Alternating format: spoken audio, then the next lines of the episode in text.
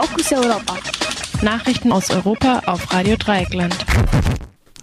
Die Fokus Europa Nachrichten von Mittwoch, den 23. Oktober 2019. Brexit-Vertrag hängt nach Parlamentsdebatte in der Warteschleife.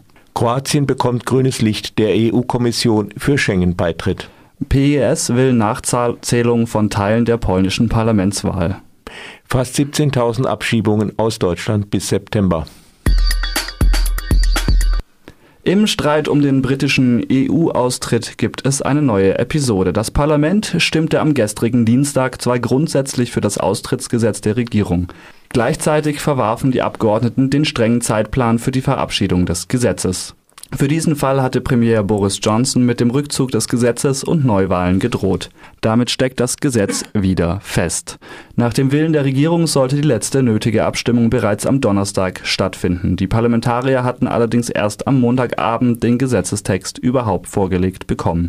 Mehrere Abgeordnete beklagten laut Medienberichten, sie hätten kaum Zeit gehabt, das 110-seitige Dokument zu lesen. Ob Johnson seine Drohung wahrmacht, das Gesetz zurückzuziehen und Neuwahlen zu beantragen, ist unklar. Ursprünglich wollte der Premierminister den EU-Austritt zum 31. Oktober unter allen Umständen durch beide Parlamentskammern boxen. Die EU wird einer bereits beantragten Verschiebung des Austrittstermins voraussichtlich zustimmen. Die EU-Kommission spricht sich für eine Aufnahme von Kroatien in das Schengen-Abkommen aus. Nach einer vierjährigen Überprüfung habe sich gezeigt, dass Kroatien alle Kriterien für eine Mitgliedschaft in der Schengen-Zone erfülle, erklärte EU-Innenkommissar Dimitri Avramopoulos.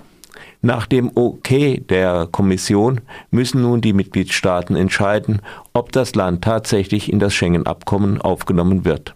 Die Mitgliedschaft ist für den EU-Mitgliedstaat Kroatien mit großen Vorteilen verbunden. Innerhalb des Schengen-Raums können Personen reisen, ohne Grenzkontrollen passieren zu müssen.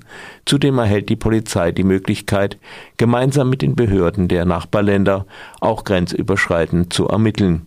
Kroatien wäre bei einer Aufnahme auch für die Kontrolle der Schengen-Außengrenze zuständig. Seit mehreren Jahren gibt es allerdings massive Kritik am kroatischen Grenzschutz, der nach Angaben mehrerer NGOs und auch laut EU-Studien sogenannte Pushbacks äh, durchführt. Diese illegalen Rückschiebungen von Geflüchteten direkt an der Grenze sind oft mit Gewalt und Menschenrechtsverletzungen verbunden.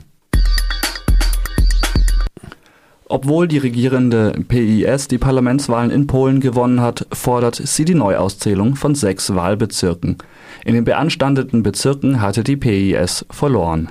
Dort sei das Ergebnis sehr knapp gewesen, erklärte ein Parteisprecher. Das oppositionelle Bürgerplattform KO befürchtet hingegen nachträgliche Manipulationen durch die rechtskonservative Regierungspartei. Die Organisation für Sicherheit und Zusammenarbeit in Europa OSZE hat laut KO bereits zugesagt, die Nachzählung überwachen zu wollen. Über eine erneute Auszählung muss nun eine neue Kammer des obersten Gerichtshofs entscheiden. Deren Unabhängigkeit steht allerdings in Zweifel, weil sie erst durch die heftig umstrittene Justizreform der PIS eingesetzt wurde. Bei den Parlamentswahlen am 13. Oktober hatte die PIS zwar eine deutliche Mehrheit im Unterhaus, dem Sejm, geholt, allerdings verlor die Partei die Mehrheit im Senat. Knapp 17.000 Menschen wurden bis einschließlich September dieses Jahres bereits aus Deutschland abgeschoben. Dies geht aus einer Anfrage der Linken im Bundestag hervor. Die meisten Personen wurden nach Italien, Albanien und Frankreich zurückgebracht. Insgesamt machen die sogenannten Dublin-Abschiebungen einen Großteil der Gesamtzahl aus. Dabei werden die Menschen in die Länder abgeschoben, in denen sie zuerst in das EU-Gebiet eingereist sind. Das betrifft zum überwiegenden Teil die Mittelmeerstaaten Italien, Griechenland und Spanien.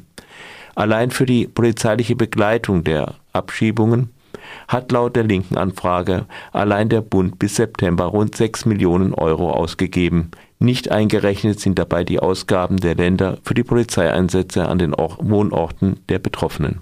Das waren die Fokus Europa Nachrichten von Mittwoch, den 23. Oktober 2019.